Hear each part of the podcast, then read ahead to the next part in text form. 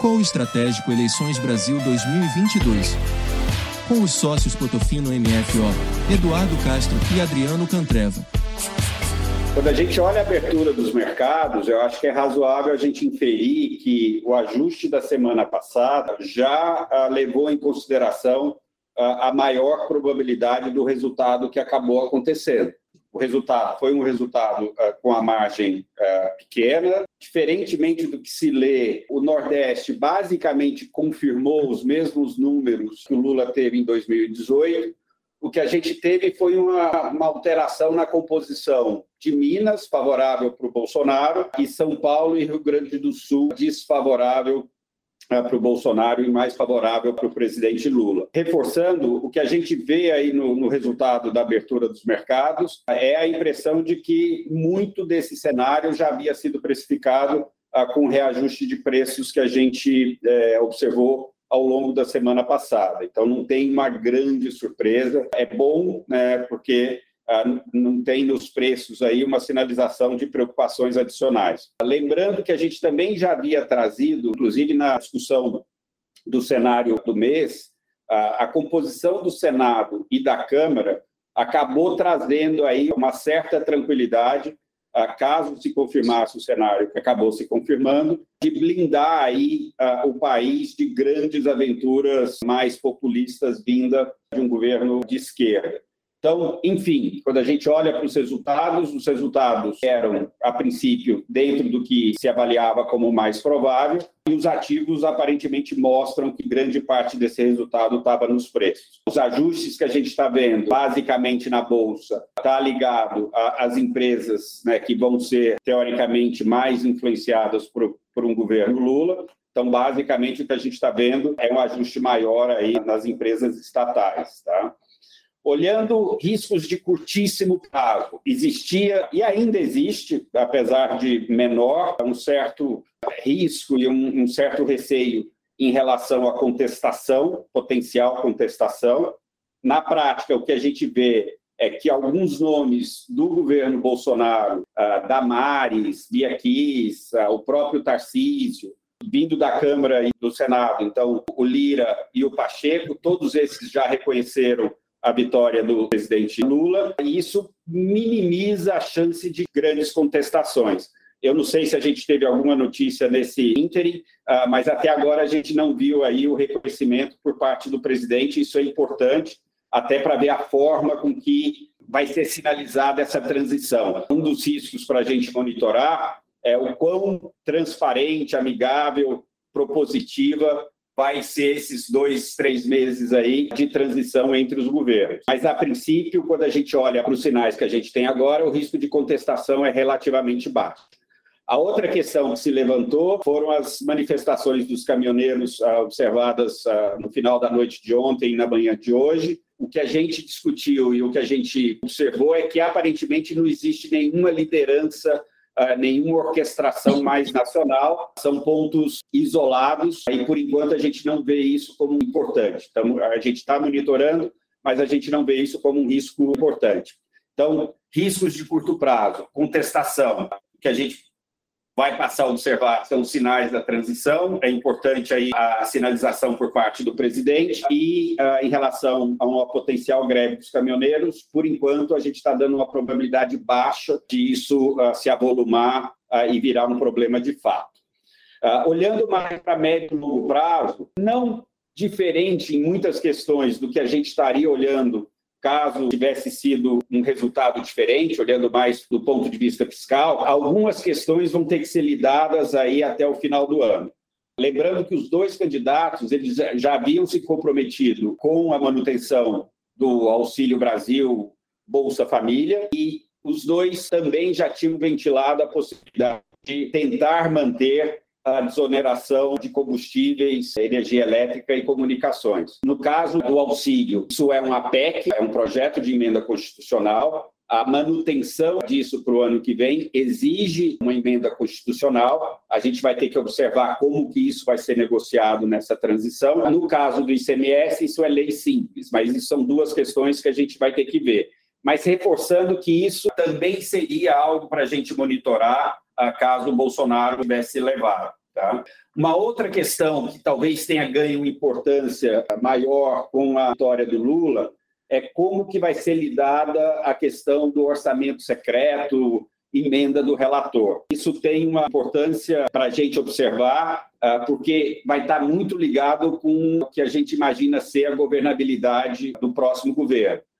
Ir muito com o pé no peito contra a emenda do relator, pelo menos no início, seria uma sinalização de maior dificuldade de navegar o início do governo, principalmente com o Centrão. Então, é algo que a gente também tem que observar. Uma outra preocupação uh, que a gente discutiu já com vocês em alguns momentos, uh, e mais recentemente a gente também uh, passou a prestar atenção, é, no início de governo, é, qual seria a propensão do governo Lula a gastos adicionais financiados principalmente pelo BNDES. Com todas as alterações que foram feitas desde o governo Dilma, a gente acha que a probabilidade disso acontecer ela é relativamente baixa, basicamente porque o funding do BNDES hoje é muito menor. Né? A gente acompanhou ao longo, do governo uh, Bolsonaro a aqueles empréstimos uh, feitos pelo Tesouro. Uh, teve a questão da TJLP, uh, que tira aquela possibilidade de subsidiar via taxas menores do que a Selic projetos como aqueles dos campeões nacionais.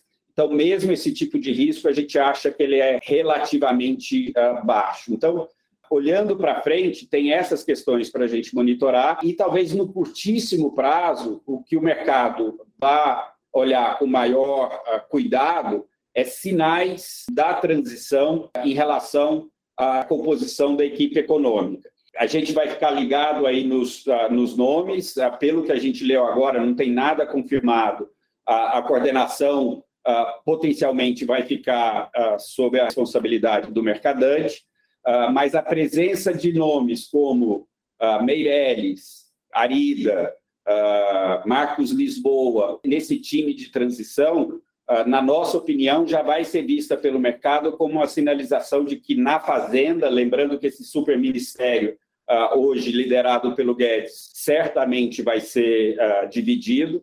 Então, olhando para o próximo ministro da Fazenda, os nomes que participarem aí da transição dos governos uh, vão ser nomes que, obviamente, vão ser cogitados por parte do mercado como candidatos potenciais a assumir a Fazenda. Então, assim, o resumo geral que a gente faz é que a abertura dos mercados sinaliza uma certa calma, ah, existem pontos que seriam observados mesmo que o Bolsonaro tivesse sido ah, eleito, ah, e outros que a gente vai ter que ter tempo para olhar. Olhando para o ano que vem, inclusive, a gente vai ter eleição para a presidência da Câmara, eleição para a presidência do Senado, vai ter toda a discussão do orçamento, ah, questões que também seriam observadas ah, na manutenção do governo, mas que crescem em importância dadas as indefinições que a gente ainda tem.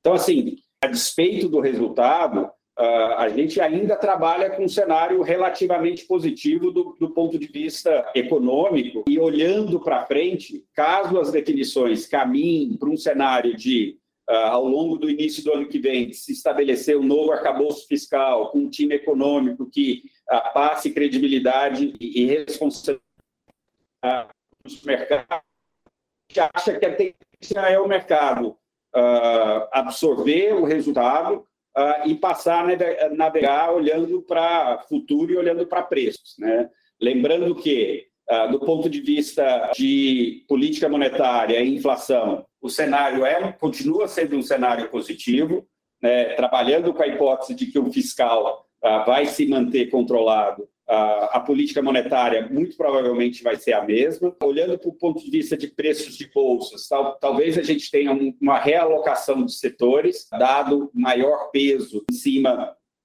das estatais, mas ainda é um cenário onde o preço, de maneira geral, dos ativos de bolsa, na nossa opinião, como a gente vem martelando, continua barato. Então, olhando para o cenário doméstico, acompanhando as variáveis aí que a gente mencionou para vocês, o cenário é um cenário de estabilidade, é um cenário de, de manutenção das posições, né? reforçando que a gente já vinha com carteiras mais conservadoras, tanto lá fora quanto aqui, ah, muito em função do cenário externo. E a gente não pode perder a perspectiva do cenário externo.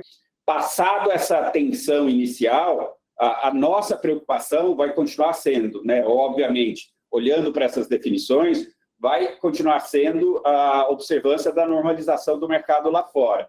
Essa semana ela é particularmente importante. A gente tem resultado de política monetária ah, nos Estados Unidos. A gente está trabalhando aí com um novo aumento de 75, mas vai ser fundamental a gente observar alguma sinalização uh, de, de, pelo menos de diminuição de intensidade dos próximos aumentos e eventualmente alguns sinais de que para início do ano que vem, talvez uh, meados, uh, final do, do primeiro trimestre, que a gente já tenha a interrupção do aumento de juros nos Estados Unidos. Temos dados de emprego, uh, também reforçando uh, o que a gente vem uh, dividindo com vocês. Essa é uma variável importante para a gente acompanhar o sucesso ou não do que está sendo feito do ponto de vista de tentar frear a inflação nos Estados Unidos.